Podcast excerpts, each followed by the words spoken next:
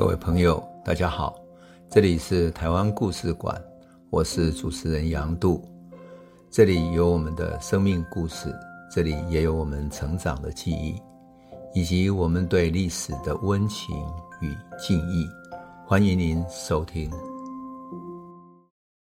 各位朋友，大家好，我们今天想要来讲一段被台湾史的研究者，乃至于写台湾史的人全面忽略掉的一段历史，什么历史呢？就是一九四五到一九四九，一九四五到一九四九之间是日本投降，然后台湾光复，台湾成为中国的一个省，台湾甚至于有许多民意代表参与了制宪，然后成为全国的参议员、参政员等等的。事实上，台湾也派了留学生到大陆去读书，所以。这段时期啊，是台湾融入整个中国大历史中间的一个非常重要的阶段，也就是它见证了台湾曾经作为中国的一省被收回了，那么也是经过国际承认的。可是呢，这段历史因为不符合许多独派的台湾史学者的观点，所以几乎被略过了。人们在讲到一九四五到一九四九的这段历史，往往只说哦，发生了二二八事件，可是都没有看见。在这中间有许多的生命故事，那我今天想要通过一个人的故事来讲一讲一九四五到一九四九。故事回到一九九二年的夏天，也就是三十年前的夏天哈。那个时候两岸开放了，而我常常到北京去采访。那我要去北京采访之前，回到台中的家乡哈。那我想到说，哎，我到北京之后，我要去看一位先生，叫江农。他是一个台胞，那我想他曾经跟我讲过，他家乡在台南，小时候吃芒果吃到全身都是芒果的味道，甚至于流出来的汗都带有黄橙橙的芒果味，所以我想我要带芒果去给他。那事实上，在台湾现在很有意思的是，你再去菜市场买哈，很少看到台湾的土芒果。大部分都是各种又硕大又多肉的这种爱文芒果啦，各种各样的改良的芒果哈，所以土芒果买不到了啊！想不到我回台中的时候，居然在老家的乡下的这种市集里面看到，很高兴就买了一包这样。我想说，这种味道带酸的土芒果哈，特别香浓，特别味美。当然，它也没有什么果肉哈，所以你如果把皮剥开之后，基本上我们小时候都含在嘴巴里面。慢慢的吸它的味道，享受那种味道，所以我就带了一包哈，去到北京了。去北京之后，我那时候就怕水果过熟嘛，所以到的那个晚上，我就直奔他家去了。他家电梯在十四楼，然后我很高兴的说：“哎，我帮你奉上今天早晨在台中乡下买的土芒果，飞机直送。”他完全愣住了，看着我手上的芒果，他的眼眶慢慢就红了。他静静的把芒果拿到他的眼前，那呼吸着那个芒果的味道。他跟我说：“我有四五十年没有闻到这个味道了，家乡啊，这样的味道。”江农的本名叫江新天，他是一九四六年台湾第一批公费留学生。什么公费留学生呢？当时台湾省行政长官陈仪认为台湾人不了解大陆，而台湾本身的高等学府，比如说台大。因为受到日本统治，大部分都是日本老师嘛。现在日本老师走了，很多课连老师都没有，根本开不成。加上两岸隔阂五十年了，台湾人不了解大陆，辛亥革命、军阀内战等等的，所以他办了第一次赴大陆的公费生留学考试，那招收了一百多名的学生，希望培养一批台湾的精英，未来作为台籍的精英，作为政府的公务员，因为毕竟。你如果要任用台籍的人来工作的话，你要至少会学会写公文啊，会中文等等。而这个时候，台湾的知识分子大部分只会日文，所以他要培养一批这样的知识分子。那当时北京、清华、复旦、暨南等等都已经是全中国很有名的学府了嘛。那台湾学生愿意去读的也不少。为了表示慎重，公费生还举办培训啊、讲习等等。那事实上，这个时候。江农已经从台北帝国大学的医学部毕业了，他在学校担任助教。换言之，如果顺利的话，他可以成为医生，他可以很顺利的进入台大医院变成知名的医生，无论他要参加哪一个科。可是他读了日本统治下的满洲国报告，他了解到中国大陆还有一个红色革命的中国，他心向往之，所以他决定学习鲁迅，弃医从文，放弃医学，走文化的路，从头开始。他用优异的成绩跟资格担任了公费留学生的会长。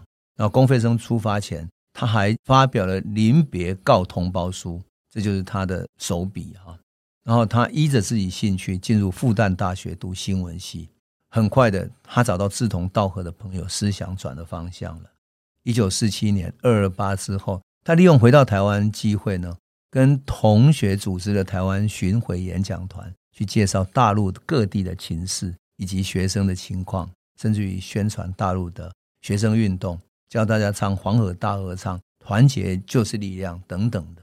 一九四九年之后，两岸隔绝了，他留在大陆，然后变成对台工作里面一个小小的干部。可是文革之中啊，他受到不少的折磨。最惨的折磨是他曾经在监狱里面单独监禁了两年。他曾经跟我讲过，他说：“人最怕的不是关监狱，而是单独监禁。”那种长时间的孤独，一个人永远只有一个人的孤独，那真的是很难想象的，产生各种幻觉，跟自己对话，甚至于怀疑自己的存在，怀疑这个世界的存在。好，我认识他是在一九九零年代初，在一个台湾人年终的聚会里面认识他。他退休了，因为我们对新闻、对文学有一样的爱好，然后我们就变成好朋友。很多对大陆那些无法理解的社会现象啦、政治制度，我都会问他。常常在他家一聊就聊到半夜。然后他们那时候的电梯啊，到了晚上过了十一点就关了，所以我就从十四楼的楼梯慢慢走下去。就这样子，我们变成了好朋友。可他一直没有办法回来探亲，没有办法回台湾。一九四六年的公费生在台湾根本缺乏资料，也没有办法认证，所以。为了回家乡，他到处请人找资料等等。那么这段公费生消失在历史的档案里面，而事实上不仅是公费生。一九四五到一九四九年，台湾作为中华民国的一个省，曾经参与了中央宪政体制的建立，各种相关的史料跟记录都很少。在台湾史的研究里面，这段历史往往被有意的忽略掉了，因为忽略掉台湾曾经作为中国的一省。事实上，这段时间里面呢，有许多事情发生了。台湾处于开始实施地方自治的阶段，所以国民政府提早实施地方自治，在一九四五年十二月二十六号就公布了台湾省各级机关成立方案，慢慢的成立村里民大会，然后乡镇民代表会、县市参议会等等。一九四六年四月十五号，全台湾省八个县九个市。参议会举行间接选举，选出二十九个台湾省参议员。同样的，一九四六年五月一号，台湾省教育会馆成立。那么，同时成立就是正式成立了台湾省参议会，由黄朝琴、李万居两个人分别担任首届的正副议长。一九四六年八月，还举行了国民参议员的选举，台湾选出了八名参政员。这在当时是最高的参政议政机构，当选的这八个人，就是参政员里面有林献堂、有杜聪明、有林忠、陈义松等等。到了一九四六年十一月，蒋介石在南京召开制宪国民大会，会议期间有很多争议，包括有各政党的抵制、对抗等等等等。可是这一次的会议呢，台湾选出了制宪型的制宪国民大。大会代表包括了郭耀廷、严清贤、黄国书、林连忠、李万居、林碧辉、张七郎。张七郎就是二二八被枪决的一个。郑品聪、高公、连振东、谢娥、南志信等等的参与了中华民国宪法的制定。所以，台湾在中华民国宪法的制定上并没有缺席。台湾不是化外之地。当然，一九四七年发生二二八事件。那么可怜的制宪国大代表张七郎一家父子有三个人在事件中被枪杀了。一九四七年二二八之后，国民参政员到南京去开会的时候，他们决定要趁这个机会面见蒋介石。陈义松记得这是他第三次看到蒋介石。那么前几次包括了1946年他参加邱念台组织的台湾光复致敬团，还有呢，在九月的时候，就四六年九月的时候，他第二次看到蒋介石，由林献堂代表致赠国族干城跟五千万元的致赠金。那么当然这是第三次了，也是在二二八之后。所以他跟他面陈二二八的真相，跟台湾人的心声。他说：中央要停止抓人跟杀人，那些受冤枉的人是没有罪的人，要赶快放出来。但是蒋介石认为这些人包围占领政府机关、殴打外省人，他是一种罪案啊。这个时候，陈毅松就拿出一封施江南他女儿写的信，转给了蒋介石，说：这个女孩子的父亲是一个医生。医生怎么可能做出叛乱的事呢？被抓去之后，现在连尸体都不知道在哪。他太太跟女儿到处找都找不到，请委员长也能帮忙想办法。蒋介石很威严的说：“好的，好的。”然后交代旁边人说：“快点去办。”当然，同行的吴鸿生的弟弟吴鸿起也失踪了。他写了陈情书，交给了蒋介石。事实上，后来都知道说，施江南跟吴鸿起早就被杀了。当然，除了民意代表这种选举之外，一九四七年的十一月二十一日到二十三日，还举办了第一届国民大会代表的选举，应选三千多席，后来选了两千九百六十一席。台湾有谁呢？有十九个人，包括了谁呢？这十九个国大代表有吴三连、余登发、连振东、杨金虎、林忠等等。这个都是当时的台籍精英。到了一九四七年，就是二二八之后的那一年的十二月，第一届中华民国监察委员的选举要选两百二十三席，结果他实际选出一百八十席。台湾省有谁呢？有陈庆华、邱念台、陈南风、陈江山、李段等五个人当选了监察委员。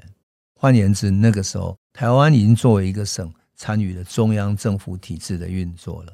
当然，一九四八年一月还有第一届的立法委员选举，全中国要选七百七十三席，最后选出了七百五十九席。台湾选了八个人，包括了刘明朝、罗万居、黄国书、蔡培火、郭天乙、谢娥等等的八个人。一九四八年，陈义松还选上了什么呢？作为台湾的考试院的考试委员，到南京去开会。这个时候啊，台湾的全国性的民意代表有不少人了，有国大代表，有立法委员，有监察委员，好歹算起来有几十个人都在南京。所以，作为台湾省的台湾银行，就帮他们在南京租下了一栋房子，那个空间不小，让台湾代表可以一起住在这里，还派专人来服务。所以说，这段时间其实是台湾地方自治开始萌芽。然后，台湾的选举政治中的地方派系，派系中的恩恩怨怨，来自于二二八之间互相整肃政敌等等的这种种种问题，也都在这个时候埋下了脉络。我们说，这个时候的南京有那么一栋楼，是代表台湾的这些民意代表住在那里，然后共同参与中国政治体制的运作，整个融入到中国大历史里面，参与它的改变。因此，我说这段历史哈。很可惜，在台湾都被忽略掉了。而这些当时台湾的政治精英曾经参与到什么样的程度，有什么样的经验，也没有被流传下来，真的非常可惜。当然，大历史没有给台湾留下多少时间哈，因为中国的内战已经开始了。北方蒋介石去剿匪，打共产党打得如火如荼，台湾人民很快就卷入到内战的风暴里面，台湾的资源。粮食、稻米等等大量被征调，被征调之后，台湾因为缺粮，所以就造成经济危机、通货膨胀、民生困苦，而缺乏兵源的国民政府也来台湾征兵，然后用学习中文的名字骗很多人去报名加入部队，然后进行军训，就这样开始了。很多人哈就这样子跟着国军，然后从台湾去大陆打仗。到最后都来不及回头，而在国民党打败仗之后，这些人最后被俘虏了，只好转投到红军去，留在大陆，一生都没有办法还乡。其实历史没有办法假设哈，我就在想说，如果不是国共内战，国民政府撤退到台湾，后来韩战、冷战的封锁等等，台湾可能早已经作为中华民国的一个省，参与到整个中国政府体制的运作里面。也就是说，有无数的人作为国大代表、作为监察员，参与到整个大中国的新的建设时代了。也就是二战之后中国的建设时代，整个历史或许会改变。那么。也就没有后来的白色恐怖，一九四九年之后的白色恐怖倾向，当然也就没有两岸的对峙啊、冷战，当然就更不会有人怀疑台湾是不是中国的一部分，或者台湾地位未定论。如果不是蒋介石到台湾把两岸切割开来，变成一个分裂的话，怎么还会有现在说是不是要谁来托管呢？所有的理论其实。都跟一九四五到一九四九这一段历史不能符合，所以我就说，我们重新回顾这一段历史，会把台湾史看得更清楚、更清晰一点。当然，我也会想到一九四六年到大陆去读书的公费留学生那一位江农先生。当我把那个芒果拿给他之后，过了两个礼拜之后，我去看他，哎。结果那一盘芒果慢慢的变黑了，上面有黑黑的表皮了。说你要赶快吃啊，你再不吃会坏掉。虽然北京天气没那么热，可是毕竟这个时候要进入夏天了，芒果不吃会坏掉啊。你知道他怎么说吗？他说：“我吃了之后，我就再也闻不到这个香味了。我要继续让它闻到最后一刻，因为这是我家乡的味道啊。”那个家乡的味道以及江浓，就仿佛这段历史慢慢的被遗忘了。但是如果我们翻开这段历史，还是会看到那个最真实的面貌。我们今天就先讲到这里，谢谢你。这里是台湾故事馆 Podcast，我们每周一、周五会固定更新新的台湾故事。请随时关注台湾故事馆粉丝页，按赞并分享。最后，我们工商放送一下：若你对本节目有兴趣，可以购买纸本的《有温度的台湾史》，更方便您阅读。本节目由中华文化永续发展基金会制作，连振东文教基金会赞助。